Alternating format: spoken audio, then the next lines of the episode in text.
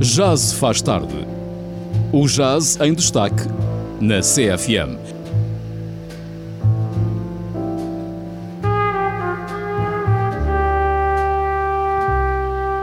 Às quintas-feiras com o músico Hugo Trindade. Depois das 23, já se faz tarde. Muito boa noite, sejam bem-vindos a mais um episódio do Já se faz tarde. Hoje, quinta-feira, 7 de julho, aqui em Alcobaça, uma bela noite de verão. Hoje tenho aqui um programa bastante elétrico, um programa dedicado ao grande pianista Joe Zawinul e às suas aventuras e colaboração com o grande Miles Davis. Eh, o Joe Zawinul nasceu, faz hoje precisamente 90 anos, nasceu em 1932, no dia 7 de julho. Uh, infelizmente faleceu em 2007, se não estou em erro, mas o que eu quero aqui hoje invocar é a sua participação e a sua colaboração com a banda do Miles Davis no seu período fortemente elétrico, que era bastante fértil em experimentação, digamos assim. Todos os músicos que o Miles Davis convidou para tocar nesta sua banda, desta, desta era, desta década de 70, eram tudo grandes músicos que na altura tocavam instrumentos acústicos. Uh, tínhamos, por exemplo, o Keith Jarrett e o Chick Corea, e também agora o Joe Zawinul, que eram incríveis pianistas de jazz e que jamais uh, pensariam em tocar uh, instrumentos elétricos como o órgão, o Fender Rhodes ou o Wurlitzer, pronto, toda essa sonoridade associada ao, a, aos instrumentos que estavam a aparecer nos anos 70 e que estavam muito associados ao rock, ao funk e à soul music.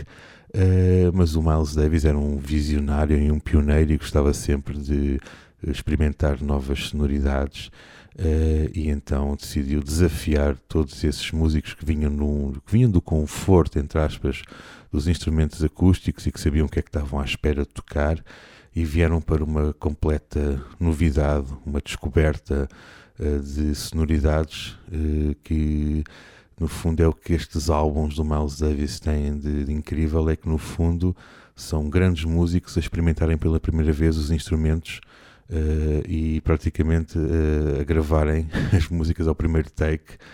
ou seja, imaginem um Keith Jarrett, um Chick Corea ou mesmo um Joe Zawinul em que a primeira vez que vão experimentar um Fender Rhodes, que era novíssimo em folha, era a novidade do final dos anos 60, 70, início dos anos 70, a primeira vez que vão experimentar tocar no Fender Rhodes ou num órgão elétrico, estão logo a gravar com Miles Davis, portanto era algo inacreditável e é, estes álbuns do Miles têm, esta, têm esta, este, este poder e esta é, não são fáceis de ouvir, como vão perceber, mas ao mesmo tempo tem muito experimentalismo, muita energia, fruto lá está dessa novidade que estes músicos estavam a enfrentar na altura, mas fazia parte e estavam a fazer história e fizeram história.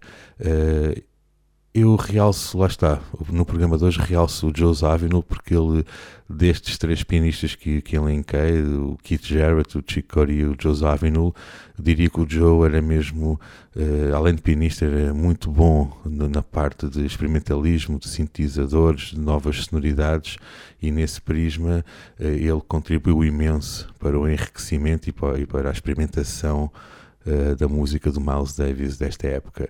Eu vou aqui fazer uma seleção de, de alguns temas uh, do, do álbum Beaches Brew e do álbum In a Silent Way, ambos do, do Miles Davis desta época elétrica, que eu vos aconselho uh, a comprarem ou então a ouvirem e, e a consumirem no Spotify ou em qualquer plataforma online, porque são álbuns bastante enérgicos e elétricos. Fiquem então com estes álbuns do Miles Davis. Vamos começar com o tema Miles Runs the Voodoo Down, que pertence ao Beaches Brew, que já o estamos a ouvir, aliás. Uh, depois seguimos para o álbum In a Silent Way e vamos ouvir o tema que dá nome a esse álbum. Uh, depois voltamos ao Beaches Brew e ouvimos o Spanish Key. E por fim terminamos novamente com este In a Silent Way numa versão assim mais reharmonizada e com um ritmo assim mais even, mais latin, digamos assim. Uh, espero que se divirtam com este, com este programa bastante enérgico e elétrico. Um grande abraço e até para a semana.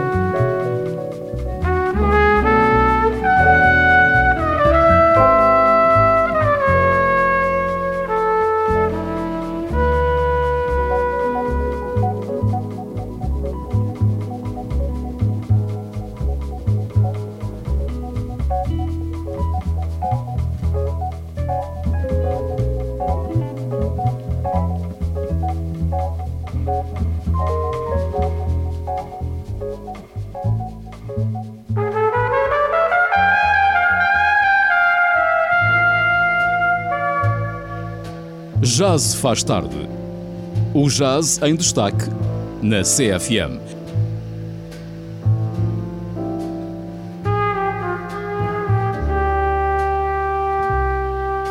Às quintas-feiras com o músico Hugo Trindade.